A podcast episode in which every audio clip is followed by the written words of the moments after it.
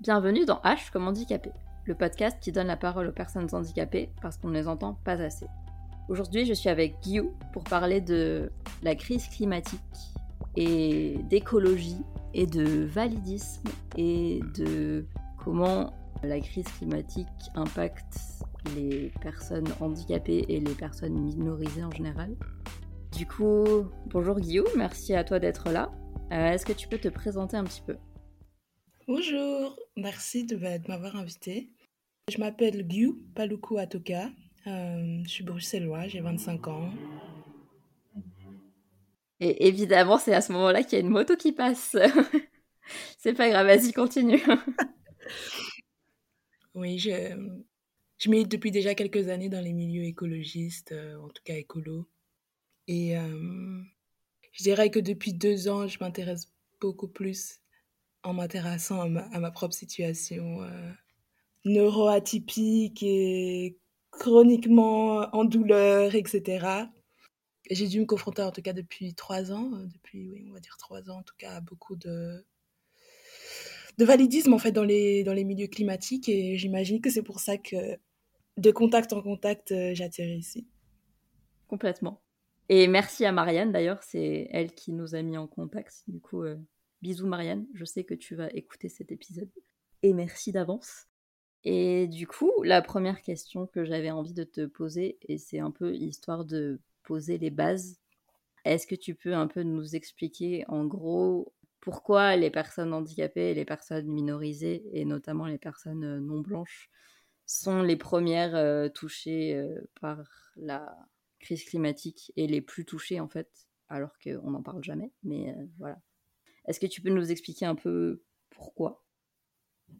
Je vais prendre la question de, deux, je vais la répondre, y répondre de deux manières différentes. La première question, c'est si on se pose la question de comment est-ce qu'on trouve des solutions à la crise climatique, c'est de savoir qu'en fait, les personnes premièrement impactées, ce ne sont pas les personnes qui euh, ça ne veut pas nécessairement dire euh, les personnes qui souffrent le plus ou qui pensent souffrir, souffrir le plus ou quoi que ce soit, en fait. Ça veut pas dire que ces personnes sont dans nécessairement des situations totalement ingérables. Ça veut dire, en fait, premièrement impacté, ça veut dire que les systèmes d'oppression qui existent aujourd'hui rendent ces personnes extrêmement vulnérables, c'est-à-dire un enjeu de vie ou de mort vis-à-vis -vis de la crise climatique. Et c'est pour ça que j'aime beaucoup parler de personnes premièrement impactées parce qu'en fait, souvent, quand on parle de, des enjeux systémiques, on oublie parfois de parler des, enjeux de vie ou de mort qui, sont en jeu.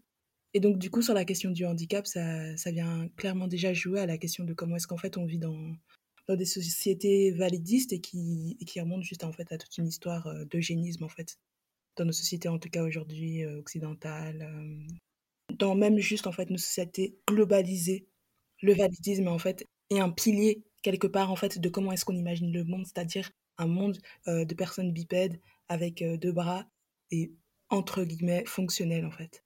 Et donc c'est pour ça que l'imaginaire, quand on se pose la question de comment est-ce qu'on imagine le monde, comment sur quoi est-ce qu'il se crée, il se crée pas sur l'image en fait de personnes qui ne sont pas valides en fait.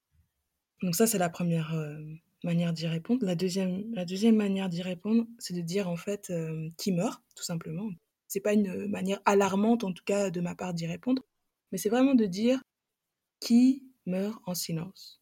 Et c'est comme ça que j'ai attaqué la question quand quand on a commencé, en tout cas, avec un, un groupe euh, d'ici à Bruxelles à, se poser des questions sur les enjeux autant climatiques que systémiques, que de pression, etc. Et de se dire, en fait, qu'est-ce qui se passe pour ces personnes-là? Et donc, on a essayé de faire des recherches, etc. sur ça veut dire quoi, en fait, de manière très concrète parce qu'on pense à, la crise climatique comme euh, souvent un éveil d'il y a peut-être 5-10 ans, alors qu'en fait, la crise climatique, c'est c'est un enjeu, euh, je dirais même quasiment scientifique, physique, qui prend en fait des, si pas des siècles à, à, venir.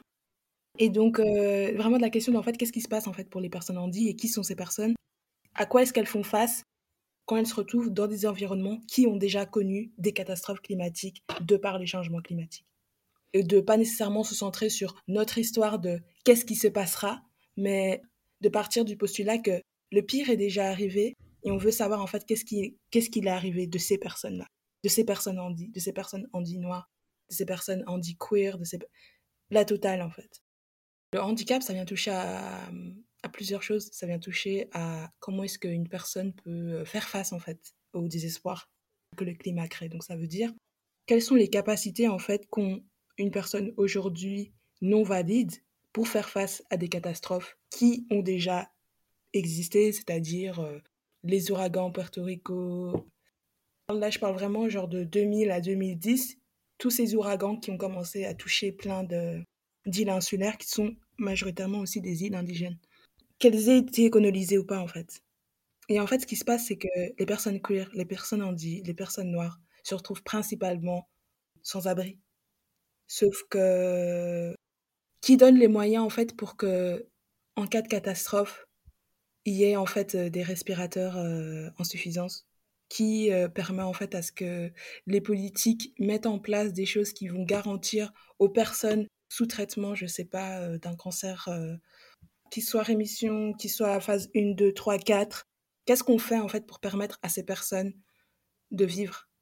Et en fait, dans un système capitaliste, dans un système qui ne pense pas autre chose que la survie et pas la vie, donc c'est deux choses différentes, dans des systèmes en tout cas qui ne pensent pas globalement à la survie de personnes qui ont juste des comorbidités, comme on entend souvent en fait euh, depuis euh, trois ans avec le Covid, de dire ah mais ces personnes en fait elles avaient juste des comorbidités, ah mais ces personnes en fait elles avaient déjà ça. Comme si le handicap n'était pas une expérience humaine, comme si le handicap n'était pas une expérience foncièrement soutenable, agréable, vivable en fait. Comme si, ah mais ça c'est un cas exceptionnel. Le, handicap n'est pas du tout un cas exceptionnel, les comorbidités encore moins. Et surtout qu'en plus, vis-à-vis des personnes racisées et principalement des personnes noires, la plupart des personnes évitent en fait les milieux médicaux de par l'histoire coloniale, de grandes campagnes de vaccination qui ont mal tourné, enfin plusieurs choses qui, qui font qu'aujourd'hui, dans plein de communautés qui se retrouvent stigmatisées vis-à-vis du Covid, plein de personnes en fait ne, ne vont même pas se vacciner parce qu'elles elles pensent juste qu'elles vont déjà mourir. Ce qui est en plus euh, tota-, totalement starbé parce qu'en fait, euh, ce sont aussi des personnes qui, à plein d'égards, ne connaissent pas les comorbidités qu'elles euh, portent, que ce soit générationnel, que ce soit cardiovasculaire, que ce soit diabète, plein de choses en fait, qui génétiquement sont là dans le fait d'avoir été colonisé, d'avoir été exporté, d'avoir été exilé, etc. Et qui en fait joue incroyablement en fait sur le sort de nos santé. Donc voilà, c'est ça, je dirais, de manière euh, plus ou moins courte. Pourquoi est-ce qu'on est premièrement concerné? Parce qu'on nous imagine jamais ou très peu en vie. Et que du coup, même quand on se demande qu'est-ce qui se passe, c'est même dur de trouver des statistiques, des informations, parce qu'on est déjà hors de l'équation, par exemple même si c'est pas sur ça que je me base seulement, mais par exemple des rapports qui vont, euh, des rapports onusiens par exemple, qui peuvent être assez exhaustifs et qui euh, tous les deux ans vont dire ah c'est ça ce qui se passe il y a deux ans et on a analysé sur toutes les facettes possibles. Toutes les facettes possibles, c'est jamais des, facettes euh, qui, incluent le handicap en fait. Peu importe les recherches, on va dire oui, mais dans des pays avec moins de revenus, des pays moins riches, on va dire oui, mais en fait, si la personne tic et tchac et tic et tchac, Souvent, le handicap n'est pas nommé, en fait. Donc, il y a beaucoup de suppositions, mais la supposition vient de la négation même de l'existence, en fait. De se dire, en fait, ça, c'est même, même pas la question, parce que de toute façon, ces personnes vont mourir.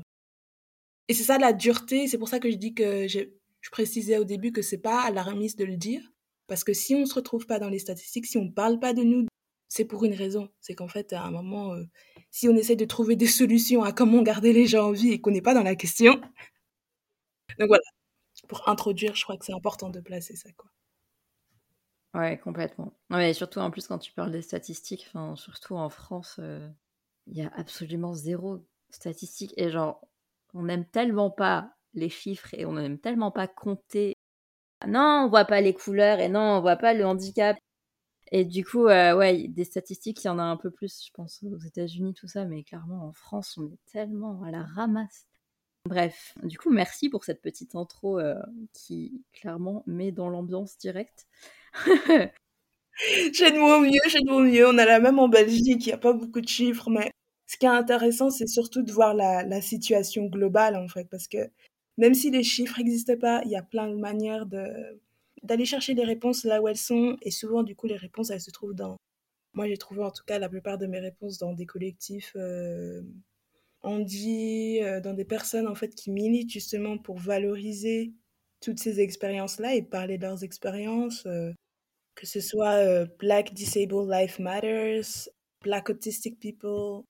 Donc il y a vraiment, il y a des personnes qui, qui rendent en fait ces choses accessibles et c'est des personnes qui n'ont pas accès à grand-chose, c'est ça ce qui est assez drôle, mais qui rendent l'information accessible de dire, en fait c'est ça ce qui se passe, c'est pas tout le monde qui peut, enfin, je veux dire, les, par exemple, des suppositions hyper capitalistes et, bourgeoises de dire euh, on peut monter des dunes, on peut déménager, on peut chic, on peut tchac, c'est plein de choses en fait qui prennent pas en compte qu'est-ce que ça veut dire être mobile, qu'est-ce que ça veut dire avoir la, la capacité en fait d'être exilé, de changer tous ses repères en fait.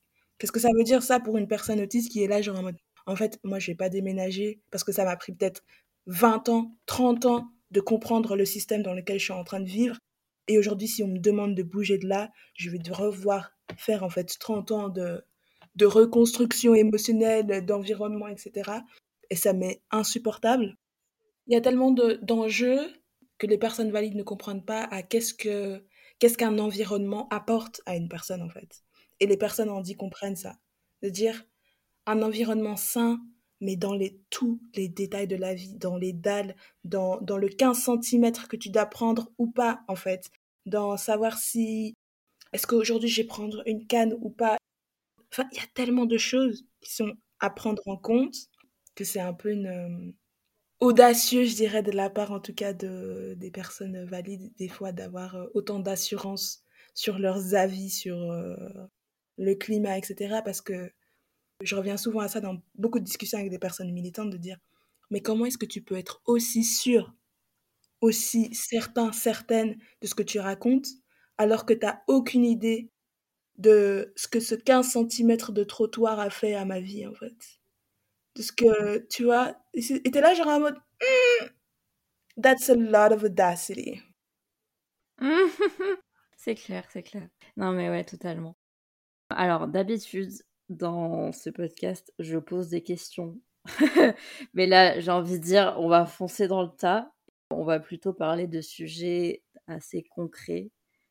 Je dis souvent que je fais pas ce podcast pour les personnes valides, et c'est vrai. Mais là, pour le coup, j'espère vraiment qu'il y a beaucoup de personnes valides qui vont écouter ça parce que c'est important de juste, ouais, parler de cas concrets, de comment, en fait, les trucs dits écolos tout ce qui est dans le, dans le milieu écolo en général, n'est pas accessible pour les personnes handicapées. Et donc, je vais commencer, moi, par un truc qui m'énerve profondément et qui me concerne pas mal. Parce que, ben, du coup, avant le Covid, je voyageais beaucoup. Avant le Covid, j'ai habité un an en Autriche.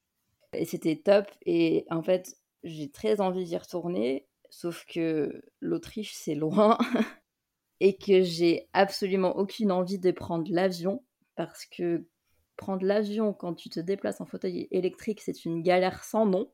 Donc en soi, j'aimerais beaucoup arrêter complètement de prendre l'avion et prendre que des trains. Il n'y a pas de souci. Sauf que les trains ne sont pas accessibles. Et surtout, là, ces derniers temps, euh, la France notamment et les pays européens en général se félicite d'avoir relancé les trains de nuit, parce que les trains de nuit, c'est plus écologique, tout ça. Sauf que moi, quand j'ai voulu prendre un train pour aller en Autriche, du coup, un train de nuit qui faisait Paris-Vienne, je crois, eh ben, c'était un vieux train qu'ils n'avaient pas mis aux normes PMR, et du coup, le train n'était pas accessible. Et quand j'ai appelé la compagnie, on m'a juste dit que je pouvais monter dans le train avec mon fauteuil si mon fauteuil c'était un fauteuil manuel euh, pliable et si je pouvais marcher. Et donc je peux marcher, mais mon fauteuil électrique, ce n'est pas un fauteuil manuel et c'est un fauteuil six roues qui pèse euh, presque 200 kg et donc qui ne rentrerait pas dans le train. Et typiquement, c'est des trucs comme ça en mode euh, c'est accessible, mais juste pour certains types de personnes et donc en fait, c'est pas accessible. Enfin, les trains, c'est super, mais Vraiment, il y aurait un épisode entier à faire sur le manque d'accessibilité des, trains, surtout en France. Voilà, je parle pour ce que je connais. Accès Plus, n'est-ce pas? Toutes les galères de Accès Plus. Enfin, je pense que ouais, j'aurais des tas de témoignages à faire là-dessus. Et aussi, puisqu'on parle des transports, je pense que c'est très important de parler de l'histoire d'une personne qui s'appelait, qui s'appelait, qui est malheureusement décédée, qui s'appelait Engracia Figueroa, qui était une femme noire américaine handicapée, militante pour les droits des personnes handicapées et militante euh, antiraciste, qui a fait un voyage en avion. C'était un voyage euh, pour son travail, enfin c'était quelque chose d'important quoi. Et en rentrant, en rentrant chez elle à San Francisco, quand elle a atterri, son fauteuil roulant était détruit complètement. Sauf que c'était un fauteuil, un fauteuil qui coûtait genre 30 000 dollars. Et c'était un fauteuil qui était fait sur mesure pour elle, enfin qui était vraiment adapté à ses besoins. Et donc elle peut pas se servir de son fauteuil. Et la compagnie la met dans un vieux fauteuil manuel tout pourri. Et du coup, ben, elle a des blessures euh, suite à ça. Et en fait, euh, ben, elle est décédée en gros de, de ses blessures et de ce mauvais traitement. Et voilà, enfin, juste.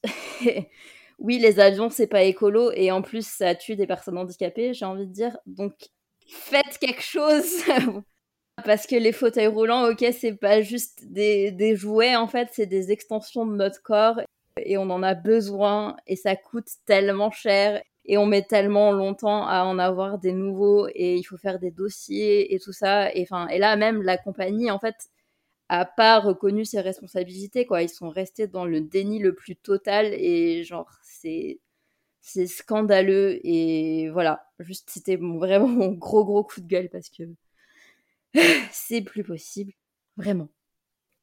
J'étais vraiment heureux quand, quand tu m'as invité de, du fait que tu voulais parler de cette histoire parce que en fait, cette histoire de vie, elle dit tellement sur comment est-ce que les gens pensent que les corps en sont, comme si c'était juste... Euh, enfin, quand tu parles de l'extension de nos corps, c'est tellement, tellement, tellement important.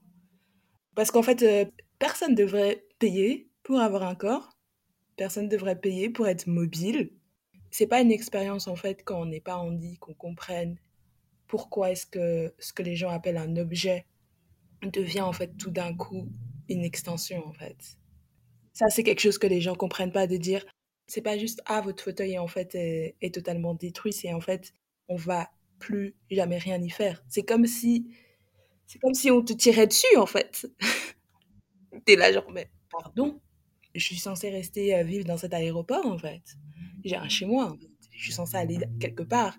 Et cette histoire, elle, elle dit le validisme, elle dit le racisme, le génisme, le, et le capitalisme, en fait, jusqu'où est-ce qu'il va, en fait Parce que, est-ce que la question, c'est vraiment à quel point est-ce que les avions polluent ou à quel point est-ce que les compagnies aériennes veulent se faire des thunes sur nos vies? Je pense que les gens, des fois, veulent dépolitiser la question de la mort à, une question de, de deuil, en fait. C'est hyper politique de voir constamment des gens à qui on peut s'identifier mourir, de se dire, en fait, est-ce qu'un jour je prendrai l'avion? Parce qu'en fait, je ne sais pas si, si j'en descends, j'aurai en fait mon corps entier. Quand on pose la question comme ça, les gens se diraient Ah, mais comment est-ce que c'est Ah, bah voilà, en fait. Voilà ce qui se passe.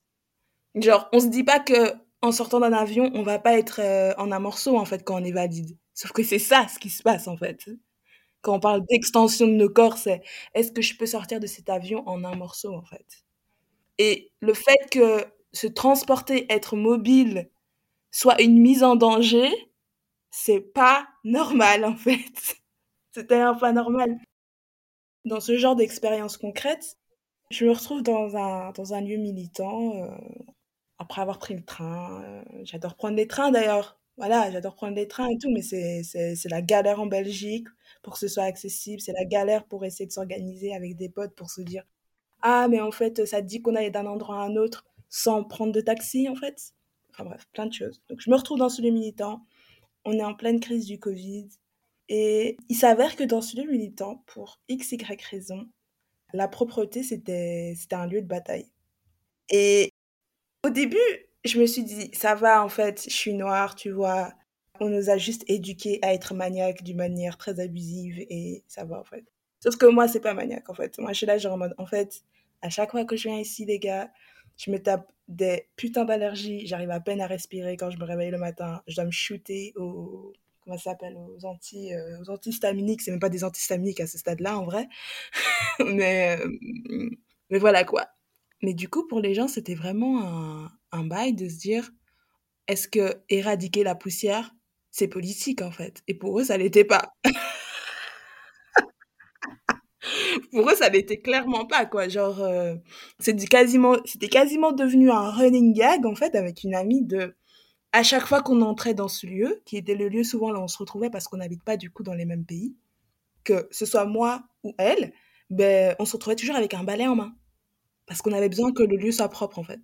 On était évidemment les deux personnes racisées du lieu. Ce que j'allais dire, ouais, en plus. du coup, ça crée des discussions assez tendues. Là, on est là, genre en mode, ben, c'est quoi les bails, en fait? Genre, euh, est-ce que c'est OK pour vous, en fait, que je doive, euh, genre, tous les jours me réveiller à 14 heures euh, parce qu'en fait, j'ai passé 4 heures à juste redescendre de, de ma crise respiratoire du matin? Et ouais, en fait, en fait, pour, pour ces gens, c'était OK. même bail, en pleine période de Covid, évidemment, lieu hyper reclus, c'est la campagne, les gens sont trop contents parce que du coup, ils se sentent loin du Covid, comme si le Covid avait une géographie définie. Parce que des fois, les personnes valides vont vraiment vous faire croire qu'elles ont une cartographie du Covid, comme si c'était leur pote et qu'elles pouvaient l'appeler genre en mode Are you here? It doesn't work like that, baby. Et du coup, à un moment, il y a vraiment eu une euh, tension parce que du coup, on s'est retrouvé avec plusieurs personnes, on dit, sur le lieu à, à un moment et on était juste là. En fait, on va arrêter ce running gag là de tout le monde qui rigole de ah ah on est immunisé du Covid ici parce qu'on est on est nulle part en fait. Euh, c'est pas non plus la diagonale du vide, faut se calmer, tu vois. Mais ouais en fait, pourquoi est-ce que pourquoi est-ce que la mort des gens est devenue un running gag en fait? Et je veux dire ça jusqu'à aujourd'hui, je pense que ça polarise dans ce lieu. Je pense que ça polarise de dire en fait, j'ai envie que tu portes un masque quoi. Et on parle de militants écolos H24 de leur vie, c'est que ça, c'est militer, militer, militer, militer, militer. Mais en fait, leur dire, en fait, votre événement, il craint parce que vous voulez organiser des centaines de personnes qui se rejoignent pour une soi-disant action qui, en fait, juste écarte totalement, en fait, plein d'autres personnes de la possibilité même d'utiliser la, rage qu'elles ont comme action, en fait. Et ça veut dire quoi, en fait, alors de militer avec vous? Ça veut dire euh, d'avoir regardé et prendre des photos, en fait. Genre, euh, n'est pas un service cam, tu vois.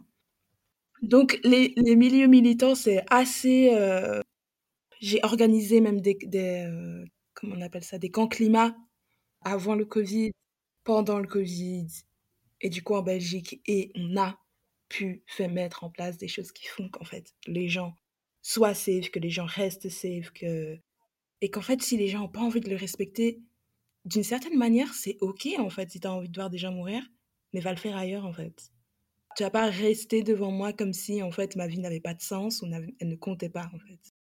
Et je crois que c'est important aussi de, se rappeler en tant que personne euh, handi de parce que moi je en tout cas moi je dois beaucoup me combattre ça de me dire c'est OK de pas suivre le running gag collectif qu'est euh, le Covid.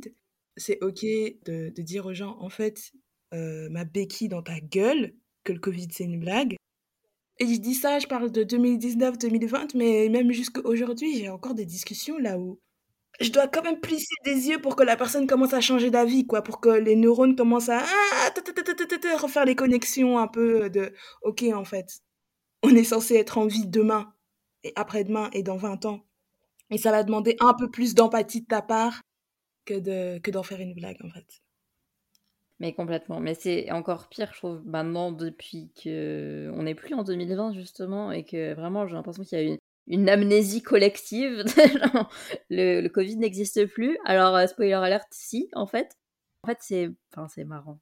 C'est pas marrant, mais en fait, c'est pas un hasard si j'ai eu l'idée de ce podcast pendant le premier confinement euh, et que j'étais archi vénère à cause de tout cet eugénisme et que, en fait, toutes les saisons, on en parle du Covid, en fait Là, c'est quand même la troisième saison du podcast. J'ai bientôt 15 épisodes et à chaque fois, c'est un truc qui revient. C'est genre, ouais, les milieux militants, et ils s'en bat les steaks des, des personnes dit et ils mettent pas de masque et les prides où personne porte de masque et machin. Et ça fait trois ans qu'on répète les mêmes trucs, putain.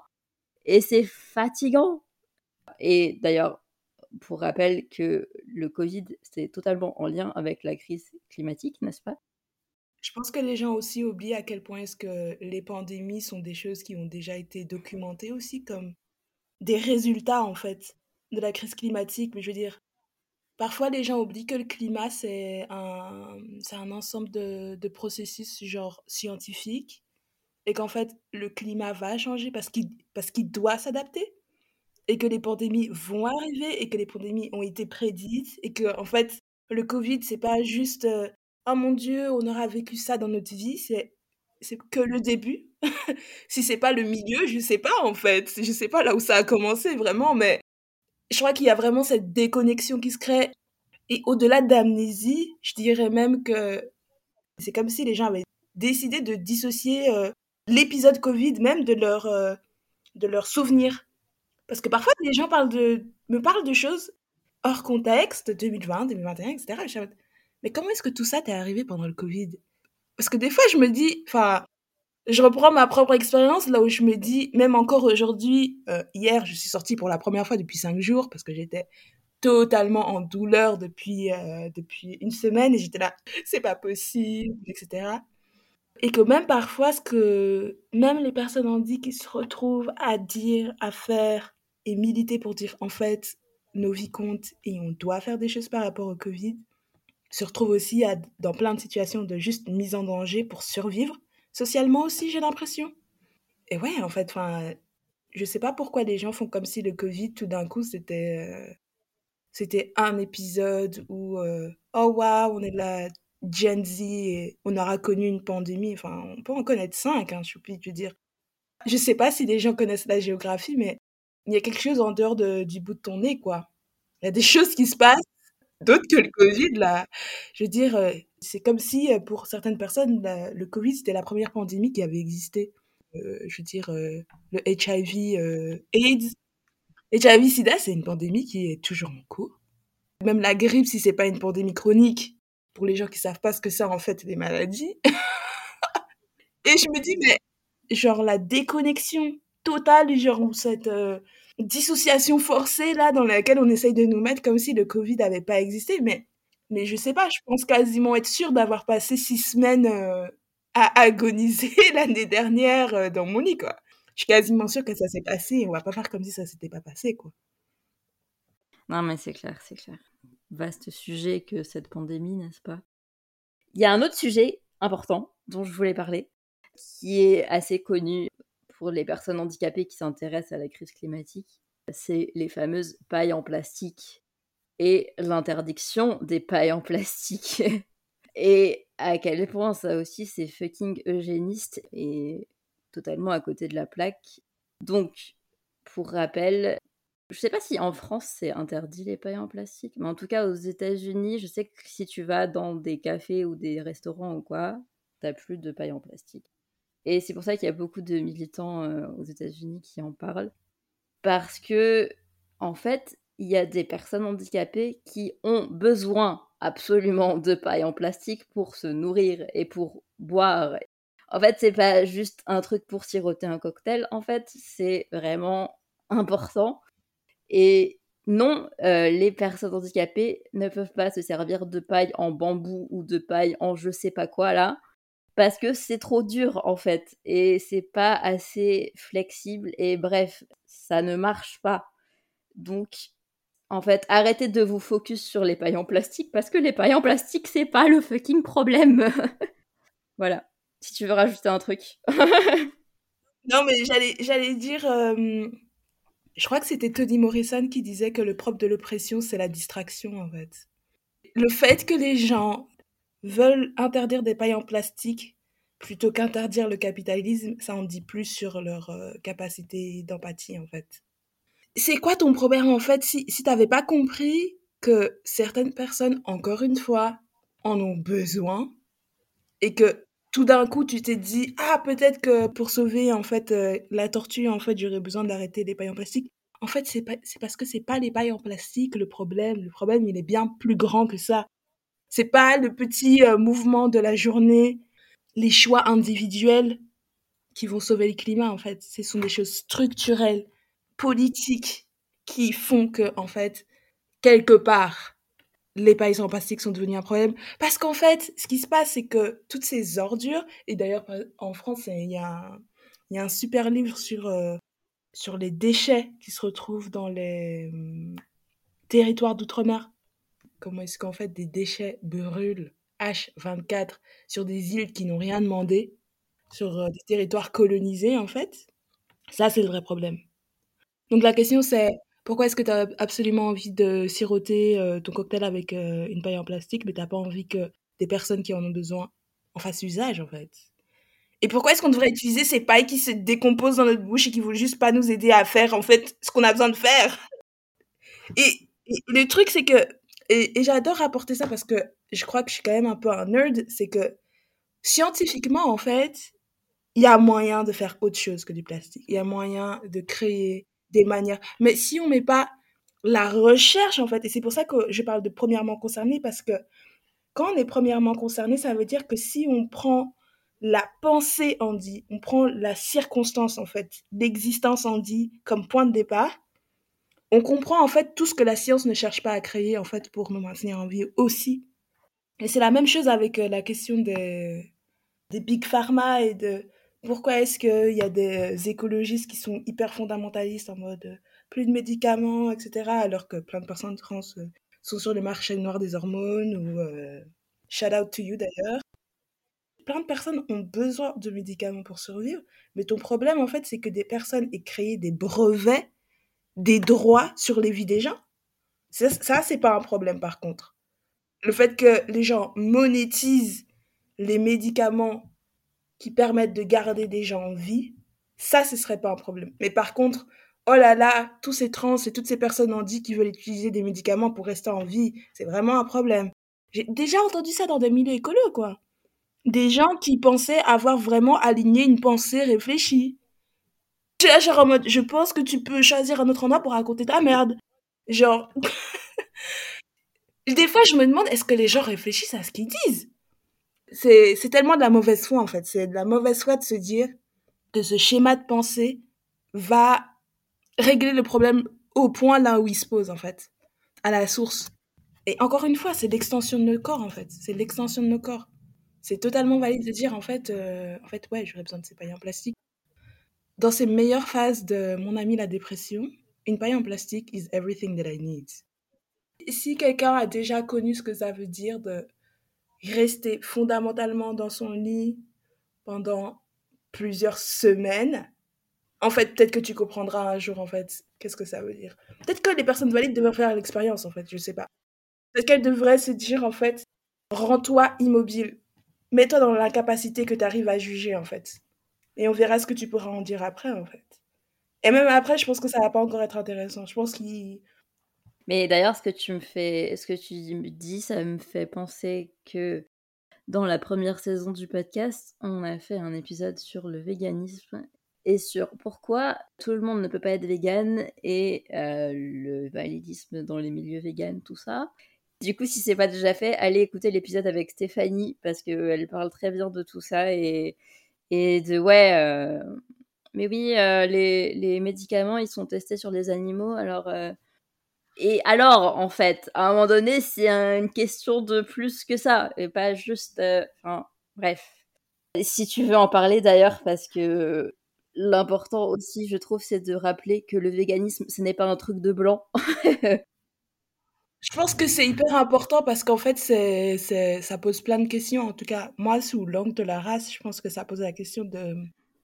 En quoi est-ce que tu as envie de croire, en fait? Parce qu'il faut pas se leurrer sur le fait que être omnivore, être végétarien, être vegan, c'est une idée. Si on revient à la base de la base de la base, c'est une idée. Je peux ou pas y adhérer en fait. Et après, si tu ramènes le politique dedans de dire en fait l'exploitation animale, etc., I'm all for it. I'm all about it. C'est vraiment genre, je suis à 100% avec toi. Dis-moi où est la solution qui me maintient en vie sans ça. Et c'est pour ça que je pense que l'audace, elle vient de là, en fait. L'audace, elle vient de dire l'Europe ne m'a pas donné les solutions. La médecine occidentale ne m'a pas donné les solutions. Les lois sociales ne m'ont pas donné les solutions. L'imaginaire, en fait, capitaliste dans lequel je vis ne me donne pas d'autres solutions. Et c'est ça ce que les gens comprennent pas dans le fait d'être premièrement concerné, c'est être au bord du ravin, en fait, constamment. Et donc, du coup, la question du véganisme, etc., j'en ai entendu des perles. Moi et mon anémie sévère, on est sur un omnivore euh, de grande qualité, euh, voilà. Euh, je fais avec ce que je peux, je fais avec ce que j'ai, je fais surtout aussi avec mes moyens, parce que la pauvreté, c'est aussi un autre bail. Mais hum, poser la question politique et la question des actes, des capacités, de qui est-ce qu'on est, de pourquoi est-ce qu'on fait ce qu'on fait, c'est comme si les personnes en fait euh, valides nous disaient ah mais moi je fais ce que je dis en fait. C'est les personnes les moins consistantes qu'on a jamais vues de notre vie. on n'a jamais vu des personnes qui, qui, disent une chose et qui font l'inverse. Des gens qui sont toujours dans des déréalisations totales. Tu te dis, mais en fait, c'est même pas moi qui ai un problème si, c'est juste eux. Parce que si je voulais être végane, concrètement, en fait, ça voudrait dire que je devrais avoir combattu mes troubles alimentaires, que je devrais stopper l'errance de mon anémie, euh, de moi je disais sévère, chronique, etc. Mais en fait, elle est juste là juste là tout le temps. Et ça craint, en fait, d'être constamment fatigué, d'avoir les yeux qui piquent à 17 heures. Et donc, je fais avec les moyens du bord, en fait. Donc, si je peux faire concrètement quelque chose, politiquement faire quelque chose qui arrête, en fait, l'exploitation animale, je vais le faire. Et je ferai en même temps, en toute cohérence, ce qui maintiendra en vie. Et si les personnes véganes, etc., n'arrivent pas à comprendre ça, elle peut se battre avec ma mère, en fait. Fight with your mom, hein, franchement. Allez, viens, on se bat. Non, mais vraiment, parce que. Et je parle aussi d'un endroit là où j'ai dû moi-même combattre, en fait, l'idée même que à un moment, je me trompais. Dans le sens là où j'ai une mère diabétique. Et à un moment, j'ai dû tellement me battre. Enfin, je me battais limite avec euh, ma mère en mode mais il faut que tu manges mieux, il faut que tu ça, et c'est comme si moi, je reprenais en fait tous les, les, mauvais euh, comportements alimentaires que ma mère avait donnés, que j'essaie de rejeter tout ça dessus. Et en fait, le bail, c'est que, tu sais quoi, t'es en Belgique, t'as ta sécurité sociale, t'as ton insuline, eat what the fuck you want. Mange ce qui va te permettre de te rendre heureuse, ce qui va te permettre de rester là. Parce que toutes ces micro-agressions comme ça que je lui envoyais, c'est pas ce qui l'a maintenue en vie, en fait. C'est pas ce qui fait qu'aujourd'hui, elle est toujours là, en fait. Et elle a clairement failli passer plus d'une fois, donc franchement, je touche du bois, quoi. Et c'est pour ça que je suis là, genre en mode, je sais pas qu'est-ce que des fois les personnes valides pensent qu'elles ont vécu pour penser avoir raison. Et je reviens souvent sur le fait d'avoir raison, c'est parce que je pense que le fait que les personnes valides jouent la certitude, ou performent la certitude, c'est un lieu de bataille, mais tellement important. Parce que elles font comme si elles avaient l'expérience de vie majoritaire alors que c'est souvent une expérience bourgeoise, blanche, valide, genre euh, défaite de tout, euh, de tout, je sais pas. En fait, je connais pas leur vécu, donc je vais pas non plus trop en parler. Mais être premièrement concerné, c'est vraiment ça en fait, c'est de dire être au bord du précipice tous les jours nous amène à faire avec les moyens du bord. Et les moyens du bord viennent souvent des moyens qui sont les pires. Peut-être des fois, en fait, c'est. Des fois, je me dis, ben ouais, en fait, c'est naze. Franchement, c'est naze d'être ovni parce que des fois, je suis là, genre en mode, j'aimerais bien ne pas devoir euh, manger des trucs qui viennent de tel truc ou de tel truc ou de tel truc. Mais par contre, les personnes valides, quand elles ont le choix de dire, en fait, je vais arrêter de manger des bananes qui viennent de, Guadeloupe et de Martinique, ah, elles sont plus là, en fait, parce qu'elles doivent faire leur smoothie. Ah, mais en fait, si t'arrêtais de manger tous les produits coloniaux, papa, papa, toute personne n'est plus là. Ils sont passés où, en fait, votre, euh, votre véganisme et toutes vos recettes, là, en fait? Parce que tous vos comptes Instagram, on a compris, en fait les comptes à recettes, c'est super et tout, mais quand c'est pour parler des produits coloniaux, ah, il n'y a plus personne. Quand c'est pour parler des, des, empoisonnements aux pesticides, ah, mais il n'y a plus personne. Et le fait que des personnes noires soient rendues en dit de manière générationnelle, ça, c'est pas un problème pour vous, mais viens, on va parler de, de l'entreprise, la multinationale, tu vois, là, à laquelle tu veux sembler t'attaquer, parce qu'en vrai, tu n'as même pas du tout le pouvoir de le faire parce que tu n'as pas l'expérience majoritaire, là, il y a quelqu'un pour revenir râler, en fait. Mais va râler dans les DM de Total, en fait. Va râler, va râler chez quelqu'un d'autre. C'est pas chez moi, en fait, qu'il veut venir râler. C'est clairement pas chez moi. Et l'audace, l'audace, vraiment. J'ai été encore à un rassemblement queer récemment, là où je voyais euh, grosse caisse comme ça, banale de Guadeloupe et tout, la meilleure banane. Je sais, sais plus c'est quoi leur slogan. La chère m'a dit, mais vous voulez me donner mais genre des, des mal de tête? J'ai envie de brûler votre maison en fait.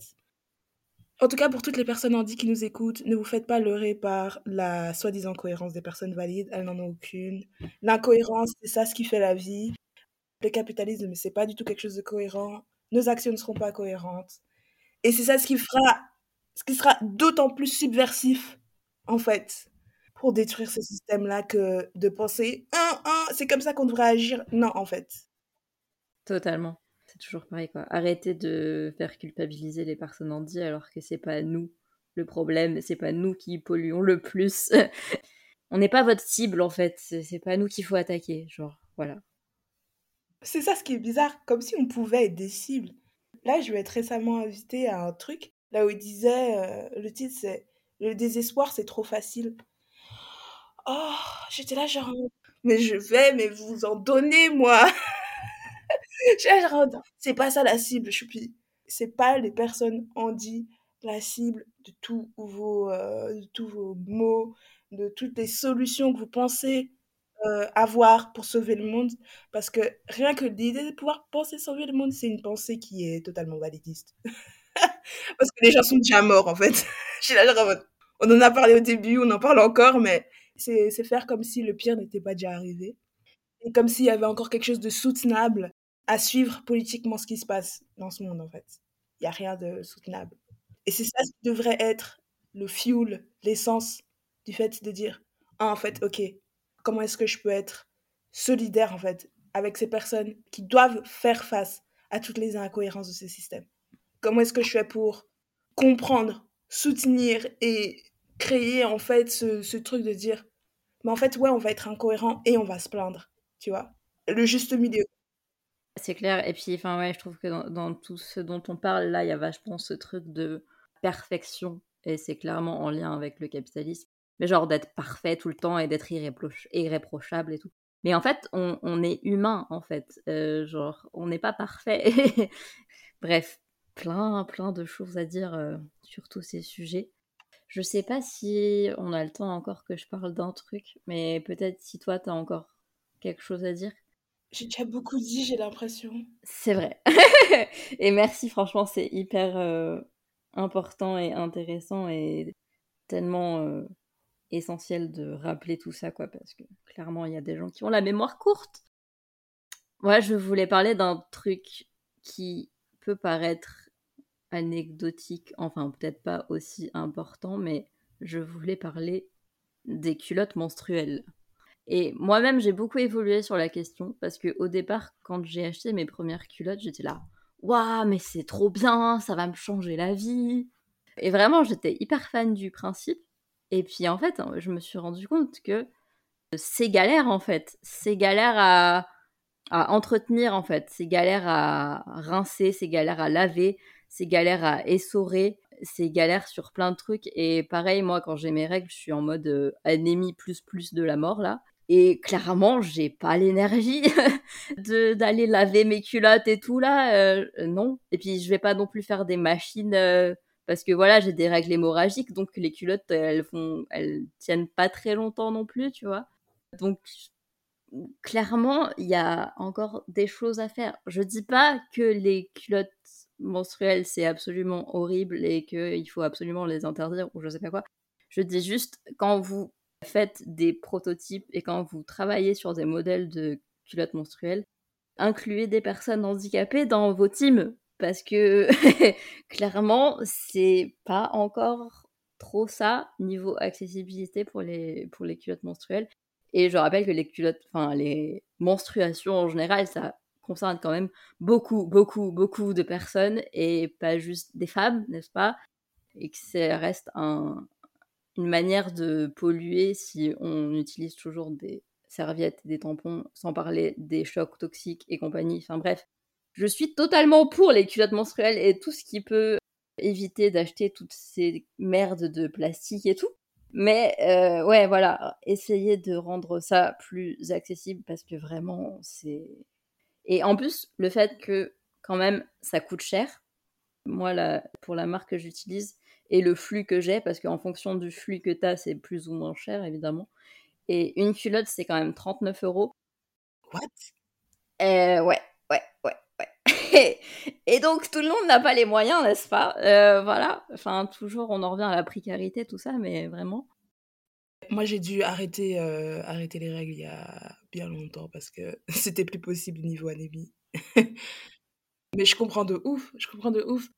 Enfin, je, je sais pas pourquoi j'ai eu un déclic quand t'as dit culotte menstruelle. Ah, d'office. encore une grosse merde. moi, je pense, euh, j'ai fait beaucoup de. C'est pour ça que je disais, I'm a nerd. C'est, il y a tellement de choses auxquelles je pense à genre en mode, ah, mais tu pourrais tellement facilement l'enlever comme ça et comme ça. Et... Mais ce temps-là d'inclure en fait des personnes qui peuvent vous dire, en fait, pour moi, ça n'a pas fonctionné. Et juste cette phrase qui peut être l'amorce pour en fait une meilleure discussion, un produit en fait qui, qui répond aux besoins de toutes les personnes concernées et pas juste de certaines personnes. Ouais, du coup, voilà, c'était encore un truc dont je voulais parler. Mais en fait, il y a tellement de, de sujets euh, vraiment concrets. Enfin, en off, je parlais des, des protocoles d'évacuation qui sont pas du tout pensés pour les personnes en 10. C'est-à-dire que s'il y a un incendie ou une inondation ou un truc comme ça, les ascenseurs sont hors service. Et du coup, moi, comment je fais en fait pour sortir d'un immeuble en feu si l'ascenseur est hors service? Le pire que j'ai appris sur ça, c'est que même dans les exercices, la personne responsable ne doit pas conseiller aux personnes de prendre soin d'une personne qui ne peut pas descendre une rangée d'escalier, quoi. Genre, si la personne ne peut pas faire ça, genre dans les trainings, dans les exercices, on apprend aux personnes de laisser pour compte une personne qui peut pas descendre un étage, en fait. Genre, le conseil. Euh. En fait, il y, a trop, trop de sujets et j'ai envie de vous dire, juste éduquez-vous parce que j'ai pas que ça à faire. Les personnes m'ont dit pas que ça à faire. Les personnes noires n'ont pas que ça à faire. Donc, éduquez-vous. Et euh, vraiment, j'espère qu'à la fin de cet épisode, vous aurez compris que, les personnes blanches, valides, euh, bourgeoises, vous n'êtes pas les plus à plaindre et vous n'êtes pas les premières concernées. Et si vous avez râlé pendant la, la canicule l'été dernier, ben, je sais pas, allez dans un pays d'Afrique et genre. En fait, arrêtez de faire vos fragiles, en fait. Voilà. Mais moi, ça, moi, moi c'est un truc qui me fume les personnes qui sont là, genre en mode Oh mon dieu, mon éco-anxiété, là, les personnes qui font leur éco. Je genre Bébé, genre, ça fait 20 ans, 50, 100 that you should be worried. Ça fait longtemps que tu devrais être anxieux. T'as manqué quelques étapes, rejoins l'équipe. Et puis, enfin, je sais pas, genre, pour moi, ce truc d'éco-anxiété, enfin j'ai pas mal réfléchi ces derniers temps et pour moi c'est pas de l'anxiété en fait c'est de l'angoisse absolue. Enfin c'est genre j'y pense tous les jours. Enfin c'est un truc et c'est pas euh, ouais de temps en temps ça me traverse l'esprit. C'est genre non enfin donc euh, ouais clairement les personnes privilégiées checkez vos privilèges s'il vous plaît. Et même moi hein, là je parle en tant que personne blanche clairement. Euh, là en préparant cet épisode j'ai appris grave des trucs et j'ai failli faire une crise d'angoisse ou deux. Et heureusement que j'avais mon petit chat à côté de moi qui m'a beaucoup aidé. Enfin, vraiment, checkez vos privilèges et arrêtez de penser que vous êtes le centre du monde. Et, euh, et voilà, je pense que, que on a dit un peu l'essentiel.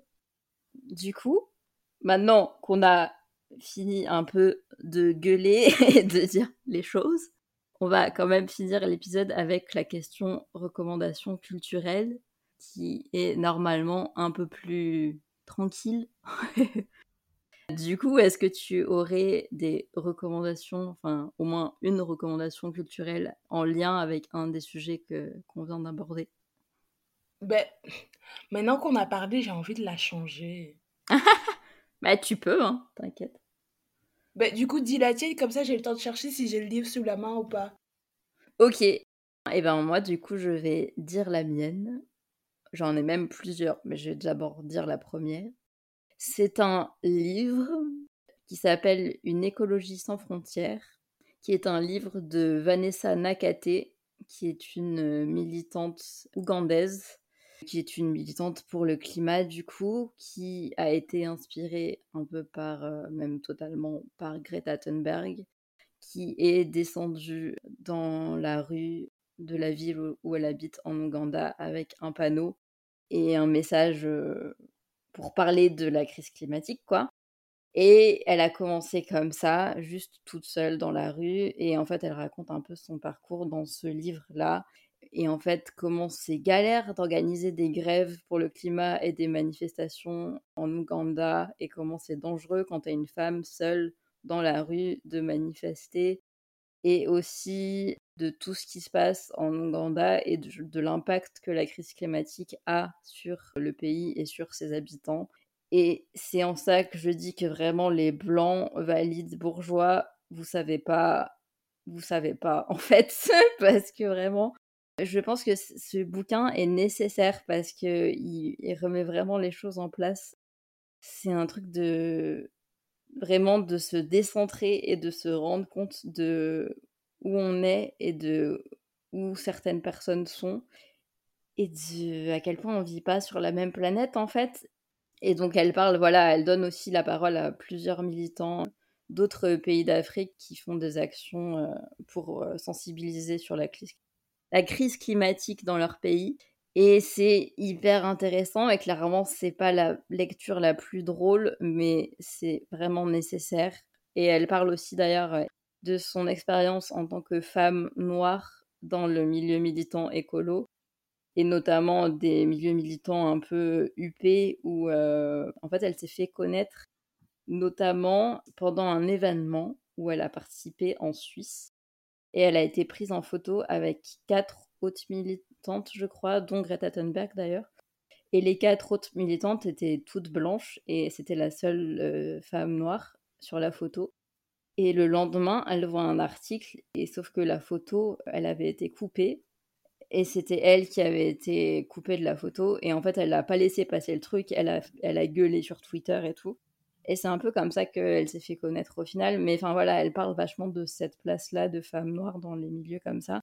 Et c'est hyper intéressant. Et donc je recommande grandement ce bouquin, notamment aux personnes blanches parce que vraiment il est très très complet, il parle de plein de sujets et donc il s'appelle une écologie sans frontières de Vanessa Nakate. Et euh, voilà, c'était ma première reco. Et aussi, au passage, j'aimerais rappeler que Greta Thunberg, elle est autiste, ok? Il y avait des gens qui avaient oublié ou qui n'avaient pas remarqué? Soit ils oublient, soit ils le prennent comme truc pour se foutre de sa gueule et pour décrédibiliser son, son discours. Donc non, arrêtez vos conneries validistes, s'il vous plaît. Euh, Greta Thunberg, elle est autiste, ok ok, elle est jeune et c'est une femme et elle est, elle est autiste et du coup ça explique pourquoi elle s'en prend plein la gueule depuis qu'elle a commencé. Mais voilà, n'oubliez pas ça s'il vous plaît. Et on dit plus Asperger, on dit spectre autistique ou autisme, mais on parle pas de Asperger parce que Asperger c'était le nom d'un vieux nazi eugéniste euh, tout pourri. Donc voilà, on ne dit plus Asperger. Merci bien. Moi j'ai retrouvé mes recommandations en vrai, j'en ai plusieurs, ça va, mais je vais les dire assez rapidement en vrai. Hein. En gros, c'est, je crois que c'est important d'avoir des romans qui parlent pas nécessairement de climat, mais qui parlent de hum, comment est-ce qu'on peut réellement checker ses privilèges, même si des fois cette expression, je la comprends plus. Mais vraiment de juste se dire comment est-ce que je peux penser différemment en fait, genre concrètement. Et les romans, des fois, ça aide. Donc, une recommandation si vous avez envie de juste savoir comment vous mettre dans une autre manière de penser et que je recommande toujours et qui n'est pas du tout lié, euh, enfin qui est lié mais qui est, qui est pas nécessairement sur le thème, c'est Toni Morrison et ça s'appelle Beloved et c'est basé sur une histoire vraie. C'est important de le dire parce que si je vous spoil le reste, vous êtes là en mode Oh my gosh, c'est horrible! Oui, très difficile à lire, disponible en français et partout parce qu'elle a évidemment gagné le prix Nobel de littérature en 1993. Elle est décédée il y a récemment. Rest in Power. Une autre recommandation, c'est Écologie politique depuis les Outre-mer, pour une recommandation franco-française, euh, en tout cas, qui parle du colonialisme et de depuis la France, en tout cas, et qui parle du coup de voix et de, chercheuses euh, des territoires d'outre-mer. Et du coup, c'est en fait un ensemble d'articles, donc c'est cool parce que c'est pas un truc là où de A à Z, on est obligé de lire pour les personnes qui aiment bien lire petit à petit. Et euh, du coup, ça parle de Guyane, ça parle euh, des Caraïbes de manière générale, ça parle de la Réunion, de la Nouvelle-Calédonie. Et ça parle de nucléaire, ça parle de déchets, ça parle de, de plein de choses. C'est super. Et du coup, ça, ça a été édité par Écologie et Politique. Et pour les personnes qui l'ont écrit, Malcolm Ferdinand et Mélissa Manglou. Voilà. Et pour un truc un peu plus de vécu et du concret, tout récemment, là, d'une copaine, Myriam Baafou, des paillettes sur le compost, écoféminisme, au pluriel, au quotidien. Voilà. C'est un livre que je viens de lire et, et ça me touche beaucoup de redécouvrir une amie dans la lecture et de comment est-ce qu'elle arrive. Moi, j'y arrive pas euh, parfois, en tout cas. Des fois, j'ai du mal à être vulnérable. Mais elle arrive à, parler du quotidien, à parler de choses. Quand je vous dis du quotidien, je vous parle de plus quotidien que ça, il n'y a pas. Et même moi qui adore lire, je peux lire des livres très rapidement. J'ai dû m'arrêter à chaque chapitre juste pour encaisser la. C'est pas lourd, mais juste à quel point est-ce que c'est beau de lire une histoire qui parle de soi d'une certaine manière. Ou de lire l'histoire de quelqu'un qui arrive de parler de son quotidien d'une manière politique, d'une manière qui soit intelligible, euh, digeste, etc. Donc voilà, ça ce serait euh, Toni Morrison, Malcolm Ferdinand, Melissa Manglo et Myriam Bafou. Voilà. Ok, trop bien. Merci pour toutes ces recos. Oui, ça me fait penser d'ailleurs, quand tu parles d'écoféminisme, ça me fait penser qu'à la base, je voulais recommander des bouquins sur l'écoféminisme. Et puis, je me suis rendu compte que tous les bouquins étaient écrits par des meufs blanches. Ouais, ben, au moins là, c'est ben, une rebeu de, de, de la banlieue lyonnaise. ok, trop bien. Du coup, c'est encore mieux. C'est trop bien. Trop cool. Il vient juste de sortir, donc euh, c'est tout frais, c'est tout. Ah, cool. En plus, ça lui fait de la promo un peu, c'est chouette. Bah, trop bien. Euh, moi, j'avais une dernière reco parce que vraiment, euh, là, je, en ce moment, j'écoute cet album en boucle et il faut que j'en parle dans le podcast parce qu'il est incroyable. Du coup, c'est un artiste que j'aime beaucoup qui s'appelle Lol Carner. Oh, et là, il y a mon petit chat qui éternue. Mais non, chaton. J'ai entendu. du coup, c'est un rappeur londonien, euh, Loyal Carner, qui est une personne multiraciale, qui a une mère blanche et un père racisé, et qui est aussi neuroa, qui a un TDAH et qui est dyslexique. Et euh, d'ailleurs, Loyal Carner, c'est une contrepétrie. Genre, il a pris euh, ses prénoms et il a mélangé des lettres un peu en hommage à sa dyslexie. Je trouve ça trop cool. Et il a, il a des textes qui sont incroyables et du coup, ben, il parle de, toutes ces, identités-là euh, dans, dans, ses chansons. Et c'est toujours hyper personnel et hyper beau. Et, et là, pour le coup, dans son nouvel album, du coup, qui s'appelle Hugo, je trouve qu'il est encore monté d'un cran et il est incroyable. Enfin voilà, c'est dans un style un peu euh, hip-hop, soul du coup, avec des samples très années 70 et tout. Et c'est vraiment trop trop bien. Et voilà, Loyal Carner, parce que je parle pas assez de musique sur ce podcast alors que j'adore la musique et que j'en écoute beaucoup. Du coup, c'est chouette de parler de personnes euh, marginalisées aussi comme ça. Et voilà, je crois que on a tout dit, enfin qu'on est au moins à la fin de l'épisode. Du coup, ben merci beaucoup à toi d'avoir euh, participé, c'était vraiment hyper intéressant.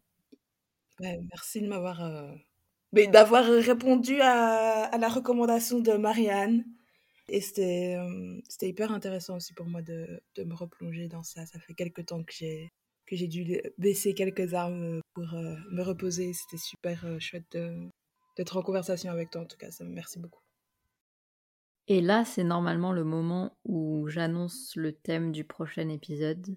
Et c'est ce que j'ai fait dans le premier enregistrement.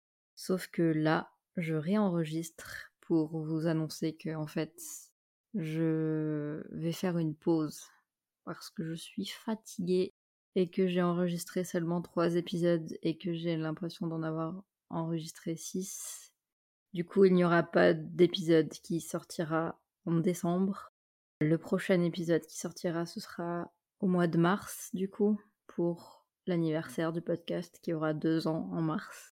Et du coup, le thème de cet épisode, ce sera les personnes travailleuses du sexe et handicapées. Et voilà, Merci à tous, merci à toutes les personnes qui écoutent le podcast, merci à mes invités qui sont fabuleux et fabuleuses. Euh, voilà, je suis vraiment vraiment fatiguée et j'ai besoin d'une pause. Et voilà, je n'ai pas à me justifier plus que ça. Merci d'avoir écouté cet épisode et on se retrouve au mois de mars.